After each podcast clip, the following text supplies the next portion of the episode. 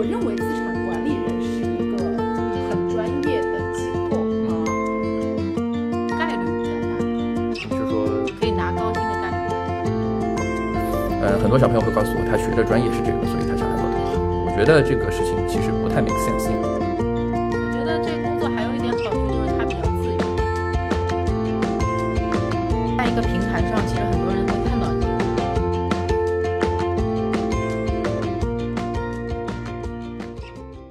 大家好，这里是麦子店员桌奈，我们今天到了第六期啊，这个又是凤凰花开的时节啊，这个我们的这个新一期又看到新一期的这个毕业生，然后呃逐步的走出这个校门，然后踏入职场。那今天呢，这个我们不聊聊不聊投资，啊，不聊基金，我们聊一聊这个职业发展的话题。那先介绍一下今天的嘉宾吧，我们很高兴啊，请到了我们啊现在已经贵为首席了花花啊，和大家打个招呼啊。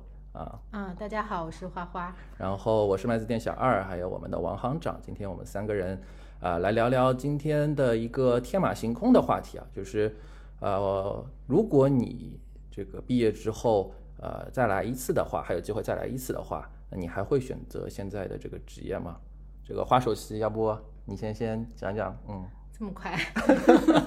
嗯，随便说说嘛，嗯对，如果再选的话，我觉得结论就是说我可能还是会选的，嗯，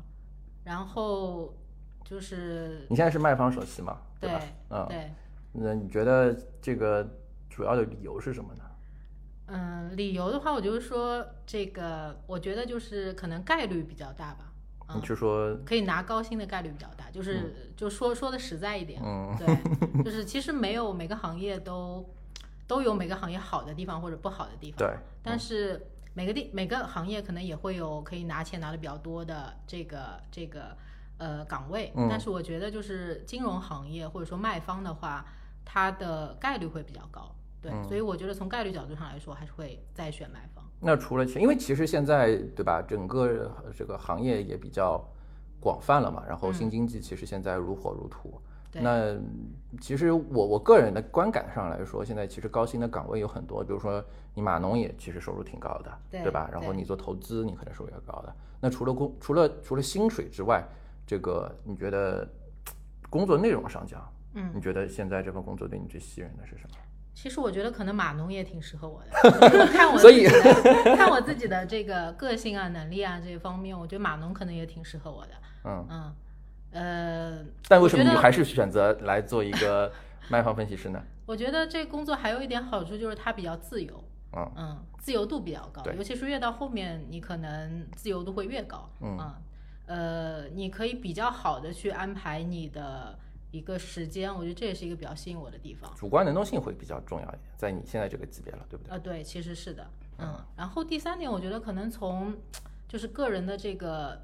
能力来讲的话，就是你要看一下自己适合做什么事情。嗯对，就是卖方的话，就是我可能还没有入行的时候，我会觉得它是一个，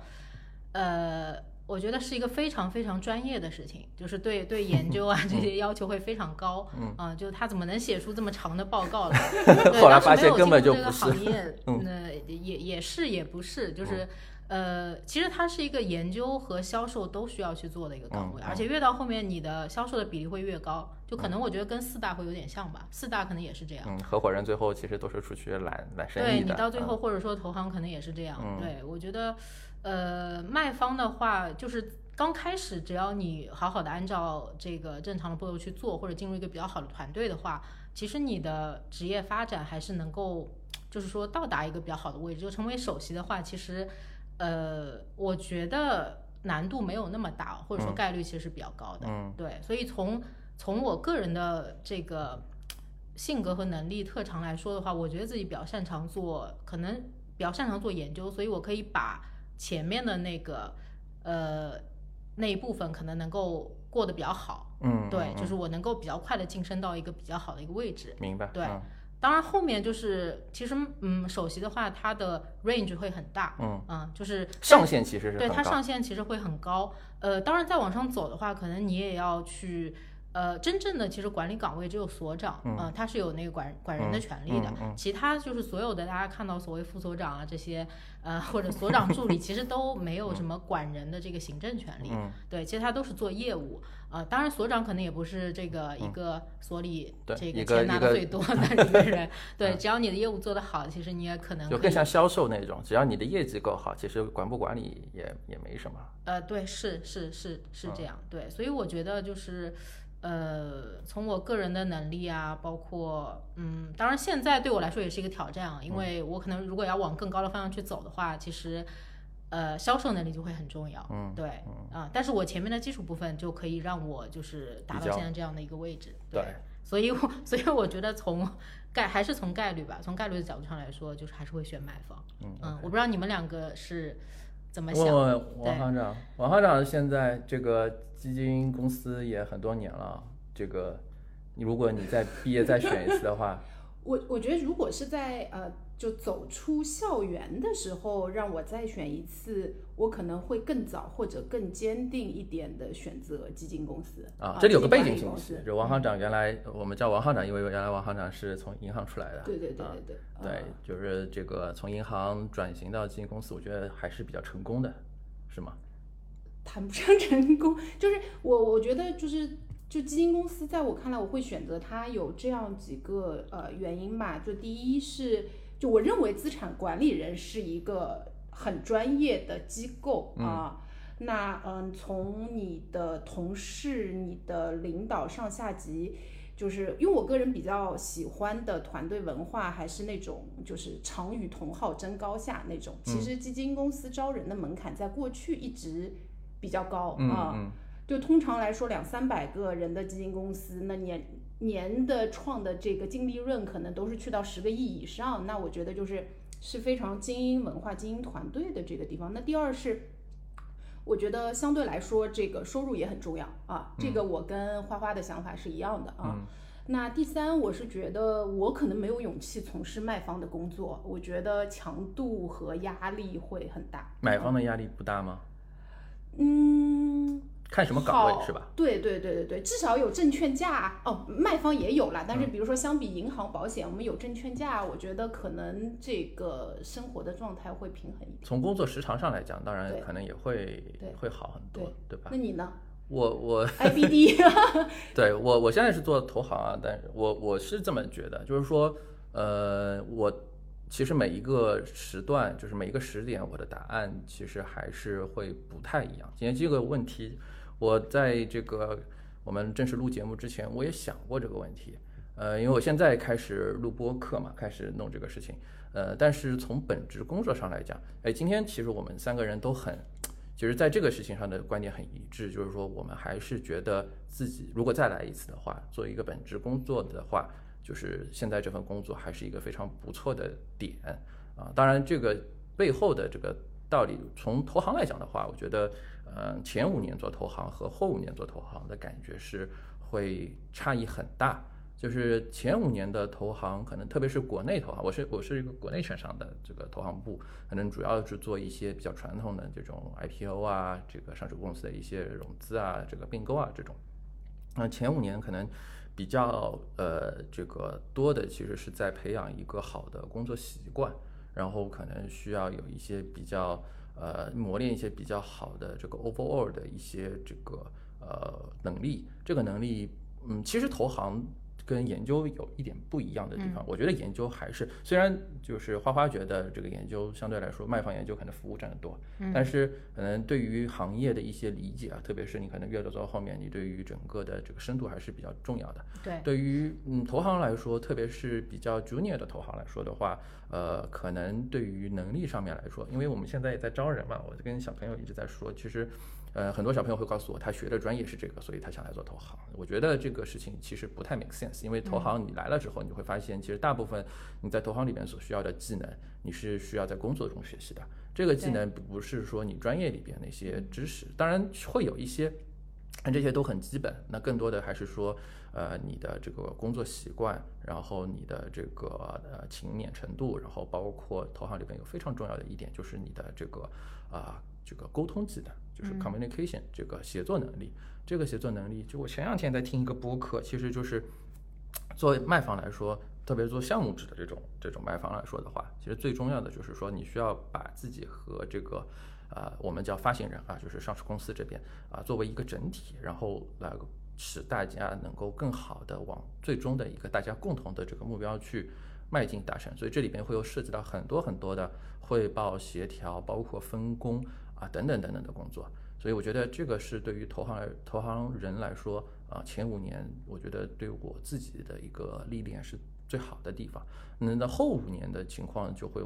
发生一些变化，因为自己可能在这个投行的过程中会啊、这个就是已经基本上这个技术层面已经打磨的差不多了嘛，所以接下来可能更多的是啊去接触客户，然后就跟这个花花说的一样，其实投行的后面啊，你越到后面，其实这个销售的比例啊会越高，人承揽的比例就会越高。那嗯，我觉得后面的五年对于我来说，可能最最核心的一个好处就是在于，呃，你在卖方的话，呃，是一个可以相对比较广，因为买方相对来说比较深嘛，卖方其实的核心是比较广。那么我们能够接触到的一些这个客户，然后接触到的一些行业，接触到一些呃新最新的这个市场上最前沿的东西，我们觉得我我个人觉得这块确实是呃最吸引我的。当然，嗯，就回到我现在录播课，其实我觉得，嗯，就是投行也可以是一份这个 lifelong 的这个工作，也可以不是。那可能够未来的这个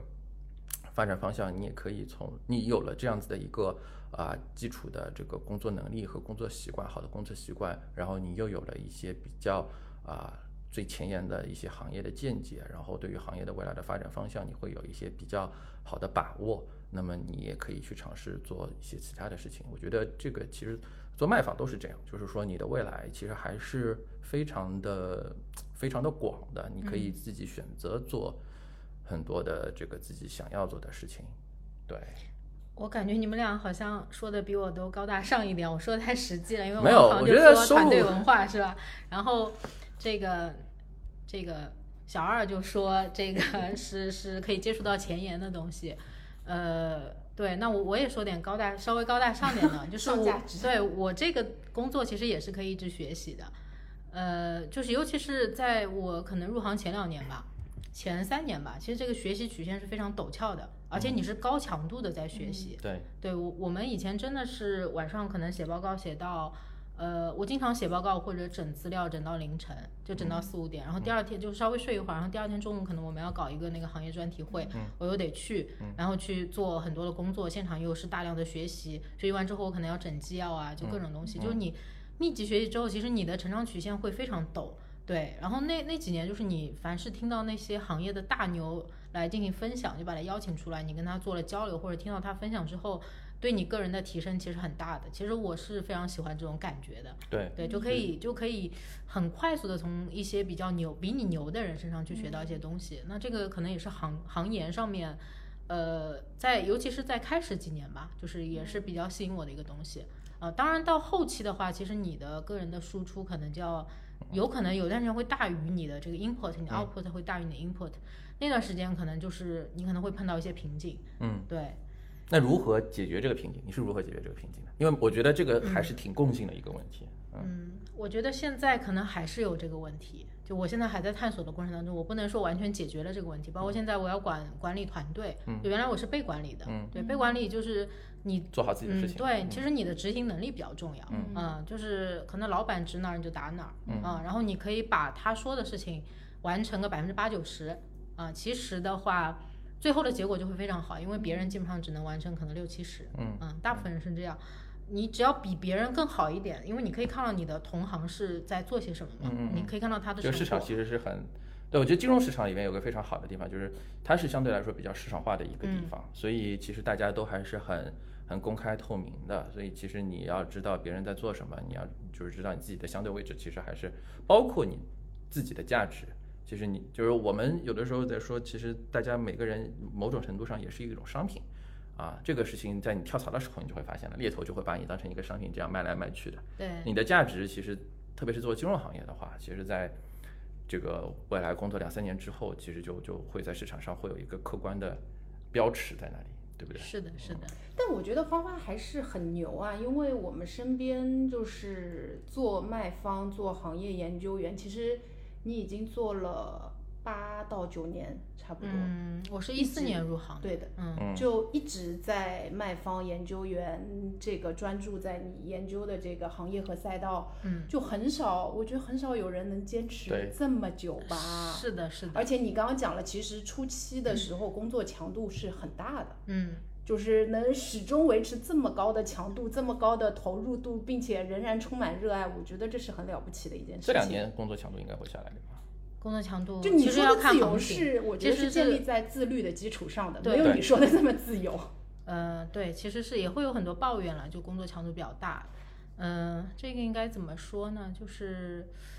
呃，卖方确实在我入行的时候，大家都会说它是一个青春饭嘛，就是其实嗯你可能干个几年，因为你会有很多出路，对你要不去买方，你要不去。呃，产业对，然后像互联网啊，其实很多地方就跟跟我们关联比较大，其实你都、嗯可能都可以去，嗯。啊，或者去上市公司当个董秘，对吧？嗯。或者说去一级市场做那个投资对，啊，其实，在我的职业生涯当中，这些机会其实多多少少都都出现过。嗯。对，呃，我的如果如果说是对大家的建议的话，我觉得大家可能在入行两年左右的时候，你就要想清楚你未来要干干什么。嗯，至少是你要想清楚要不要去买方，因为买方的话，呃，他也喜欢，他是喜欢从卖方招人的，但他可能喜欢招一些相对 junior 一点的人。嗯，对，嗯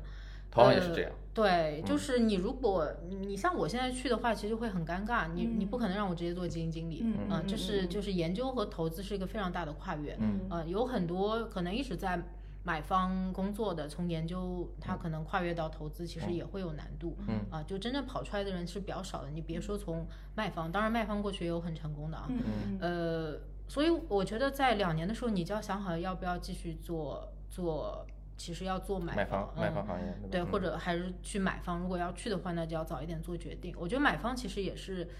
呃，很不错的一个，尤其是你在应届的话，其实毕业要去买方是一个很，其实难度我觉得是非而且我觉得我常大的。不推荐，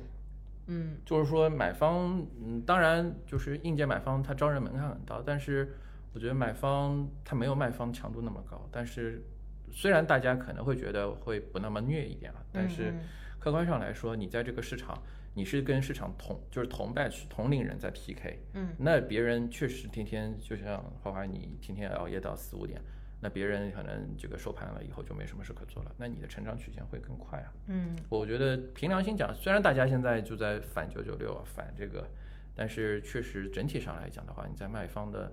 你包括投行和投资也是一样，就是你可能刚入入行就会去做投资的话，可能嗯，你在头两年的时候，你的成长其实是不如卖方快的。对我觉得这个点还是比较明显。对，卖方是一个比较好的打基础的一个一个工作吧。然后买方的话，它的好处是它可以，呃，第一就是有各种卖方给你 put import 信息或者来服务你嘛，嗯你可以接接受到的面是很广，尤其是可能你在稍微大一点的这个买方，对。嗯呃，另外的话就是，我觉得你可能就是随着年资往上走的话，你可能也会覆盖更多的行业，或者至少有一些有更多学习的机会。比如说有一些呃大佬来讲课，那你可能不虽然不是你这个行业，可能你也可以去听，其实你可以学到很多。呃，我觉得到后期的话，其实买方的成长曲线其实还是挺好的，因为它可以去做行业比较。嗯，那对于我来说，呃，当然就是卖方他也可以去学习别的行业，也可以去了解别的行业的逻辑啊、也可以，但但是我觉得买方的这个可能会更好一些。如果你真的要做投资的话，嗯嗯，就是你你比如说你研究，嗯，你研究消费吧，其实你消费里面有很多的子的行业可以嗯去学习，对它的可能逻辑它会在背后其实是融会贯通的。嗯那这个对于买卖方来说，可能他更多的时间要花在做，比如写报告、去调研或者做服务上面，嗯，就花在思上面对，嗯花在思考上的时间会少一些。但是买方的话，他可以更多时间，他更少花在一些比较形式的东西上面，但是可以更多时间花在一些思考上面。嗯啊，我觉得对他就成长可能还是是会会更有帮助，尤其到后期的话。就你想好，其实如果买方，就是买方，如果你去了，就可能就是打定主意，就是这是一个终身的嗯职业路线了，对吧？对卖方其实某种程度上，当然就工作很多年了，可能也会比较窄。但是初期的话，你的这个多样性和选择性会比较多一点，对吧？你而且你在一个平台上，其实很多人会看到你。啊、你在买方的话，你的研究身成果身在闺中，对吧？嗯对对对，其实你可能很牛，但是你的研究成果你是不不不是 open 的，嗯，对，所以大家不知道你，嗯，那可以体现在净值上。呃，对，基金经理当然嗯当当然是这样，对，如果你在研究员阶段，你还比较没有那么确定，嗯因为你要身为基金经理的话，可能快一点啊，就是也有可能现在有多少年了？五六年可能也有吧，可能三年就是已经非常快了，就非常非常快了。那是那是很那少了。有各种机缘巧合对，各各种机缘速度吧今年也有现在各种出大大圈的基金公司经理啊。根本五六年，甚至五六年都都不行的也有。嗯现在可能整体时间可能是在还是在往后延的，除非你是一些特别火的行业，或者你们公司可能特别缺这个方向的嗯基金经理。或者就是特别出圈啊！今年不是也有一些年轻靓丽的基金经理很出圈吗？啊，是吗？对，好，那第一部分的内容今天就先到这里吧。啊，如果大家觉得还是不错的话呢，欢迎多多点赞，然后转发关注，啊，谢谢大家支持。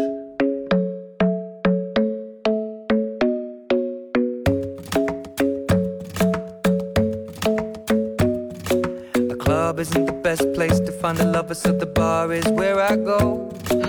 Me and my friends at the table doing shots, tripping fast, and then we talk slow.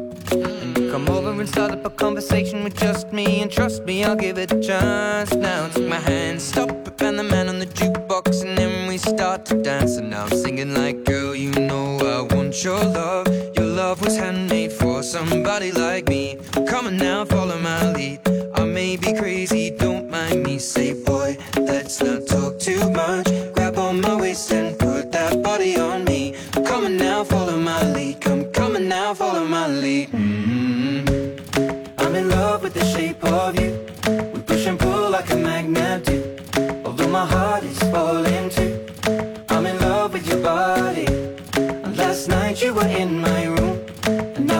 Sheets smell like you. Every day discovering something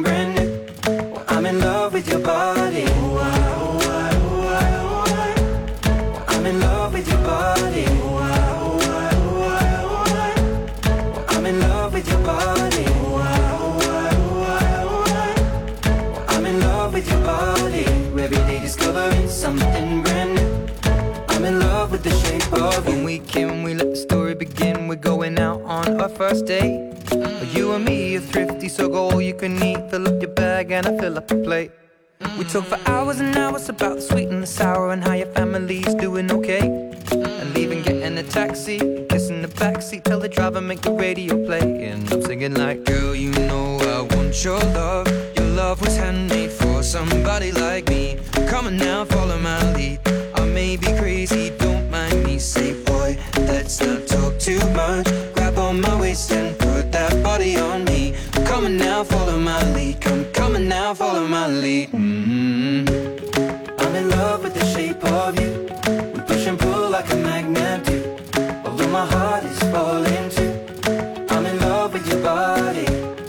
Last night you were in my room.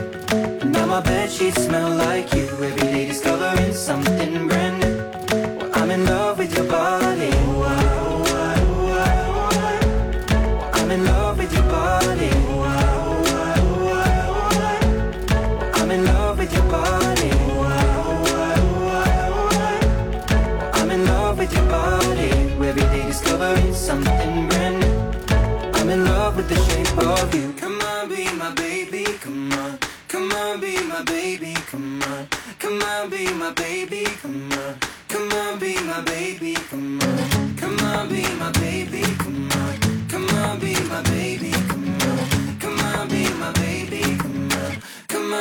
my baby, come on. I'm in love with the shape of you. We push and pull like a magnet do. Although my heart is falling too. I'm in love with your body. Last night you were in my room. Now my bed sheets smell like you.